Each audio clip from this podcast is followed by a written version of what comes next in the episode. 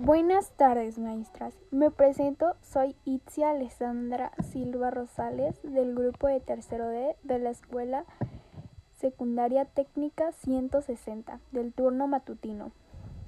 Este es un proyecto para las asignaturas de Force con la maestra Nacheli Nuño y Tecnología con la maestra Laura Román. Les hablaré un poco sobre el tema de la libertad en la escuela el cual tiene varios subtemas que vienen para tratar. El primer subtema a tratar es sobre el derecho a decidir en la escuela. El hecho de que en la escuela se haga algo porque lo han decidido niños y niñas, chicos y chicas, lo convierte de por sí en un suceso importante, valioso o imprescindible. Todas las decisiones que tomen niños y niñas, chicos y chicas, dan igual por el solo hecho de que las hayan tomado ellos y ellas? Está claro que esta valoración de las decisiones del alumnado nace de múltiples factores que han generado una especie de caldo de cultivo, que la hace parecer una óptima y muy respetuosa opción que se quiere posibilitar en la vida escolar. De un lado, hay el absoluto rechazo de la insensata rigidez típica de una cierta idea de escuela, todavía muy presente y bien retratada por admitir en un reciente artículo del 2020. El derecho a expresarse. ¿Tengo derecho a la libertad de expresión cuando estoy en la escuela? Sí, no pierdes el derecho simplemente porque estás en la escuela o porque eres estudiante. ¿Qué es la libertad de expresión? La libertad de expresión protege tu derecho a expresar tus ideas y creencias de la forma que escojas. La libertad de expresión protege lo que dices, escribes y la forma de cómo te expresas. Protege tu capacidad de protestar, reunirte con otras personas y organizarte. ¿Puede mi escuela imponer límites sobre mi libertad de expresión? A veces sí, pero solo si tu expresión crea una perturbación sustancial en la escuela o infringe los derechos de otros estudiantes o del personal de la escuela. Derecho a la participación. La participación de los adolescentes en la escuela como un derecho cobra fuerza a partir de 1989, con la aprobación en la Asamblea General de las Naciones Unidas de la Convención sobre los Derechos del Niño CDN. La participación es un derecho para todos los niños sin ninguna distinción. La participación es parte de la esencia de la educación. Por un lado, el derecho general del niño a expresar sus opiniones libremente en todos los asuntos que lo afectan y a que éstas se tengan en cuenta cubre todos los aspectos de la vida escolar y de las decisiones relativas a la escolaridad. El derecho del pensamiento.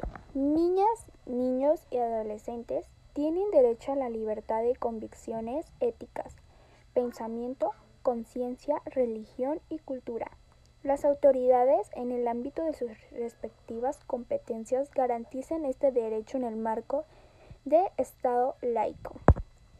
Toda persona tiene derecho a libertad de pensamiento, de creencia y de religión este derecho incluye la libertad de cambiar de religión o creencia, así como de libertad de manifestar su religión o su creencia individual o colectivamente, tanto en público como en privado, por la enseñanza y la práctica.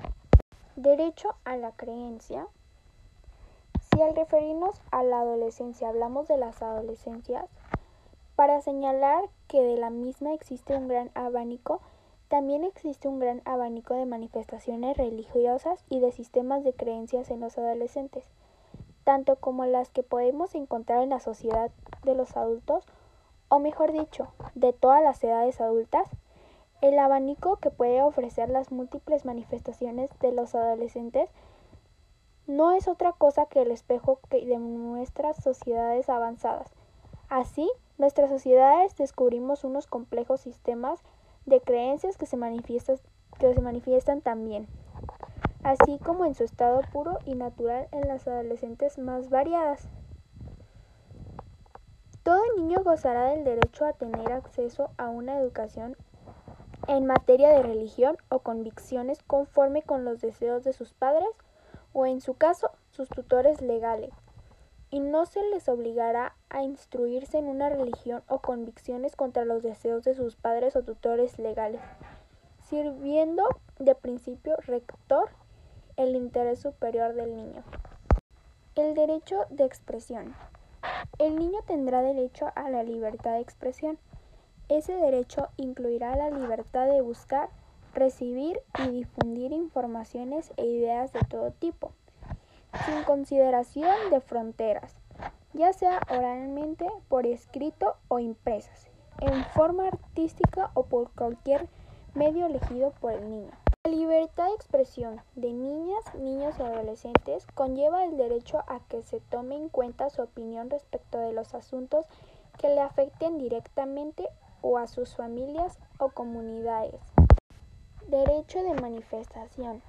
El derecho de una reunión y a la libertad de expresión de los niños incluye la participación en manifestaciones pacíficas. Están consagrados con la Convención sobre los Derechos del Niño, el Tratado de Derechos Humanos más ampliamente ratificado del mundo.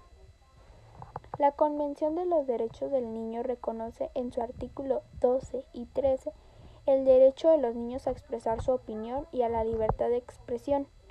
El hecho de ser niño no resta valor a las opiniones o pareceres de los niños y los adultos debemos de escucharles. Derecho de asociación. La libertad de asociación es el derecho que tenemos todas las personas a organizar reuniones pacíficas y o a crear organizaciones con otras personas o integrarnos a las ya existentes para trabajar en favor de nuestros intereses y el ejercicio de nuestros derechos. Niñas, niños y adolescentes tienen derecho a asociarse y reunirse sin más limitaciones que las establecidas con la Constitución Federal. Quienes ejerzan la patria potestad, tutela o guarda y custodia representarán a niñas, niños y adolescentes para el ejercicio del derecho de asociación cuando ello sea necesario para satisfacer las formalidades que establezcan las disponibles aplicables. Derecho a la libertad de reunión. Toda persona tiene derecho a la libertad de reunión pacífica y a la libertad de asociación en todos los niveles, especialmente en los ámbitos públicos, sindical y cívicos lo que se supone el derecho de toda persona a fundar con otros sindicatos y afiliarse a los mismos para la defensa de sus intereses. Los partidos políticos a escala de la Unión contribuyen a expresar la voluntad política de los ciudadanos de la Unión. Niños tomados de la mano forman un círculo. Niñas, niños y adolescentes tienen derecho a asociarse y reunirse sin más limitaciones que las establecidas en la Constitución Política de los Estados Unidos Mexicanos. Ahora les diré un poco sobre la libertad en la escuela. La libertad de educación es el derecho que poseen los padres para poder educar a sus hijos de acuerdo con sus convicciones, permitiendo a los distintos grupos la capacidad de educar a los niños sin impedimentos por parte del Estado. ¿Qué es la libertad en la escuela? Es la libertad a expresarse, a opinar, libertad para la recreación, libertad para expresar sus sentimientos, libertad de comer a no pasar hambre ni padecer malnutrición, libertad de recibir una educación que le asegure un adecuado desarrollo de su personalidad, libertad de que los de que se le ofrezcan las mismas oportunidades a todos los niños sin discriminación de raza, religión, nacionalidad o género, libertad de movimiento y libertad de expresión. Con este mensaje doy fin a mi proyecto sobre la libertad en la escuela. Espero y les haya gustado. Muchas gracias por su atención y apoyo. Hasta pronto.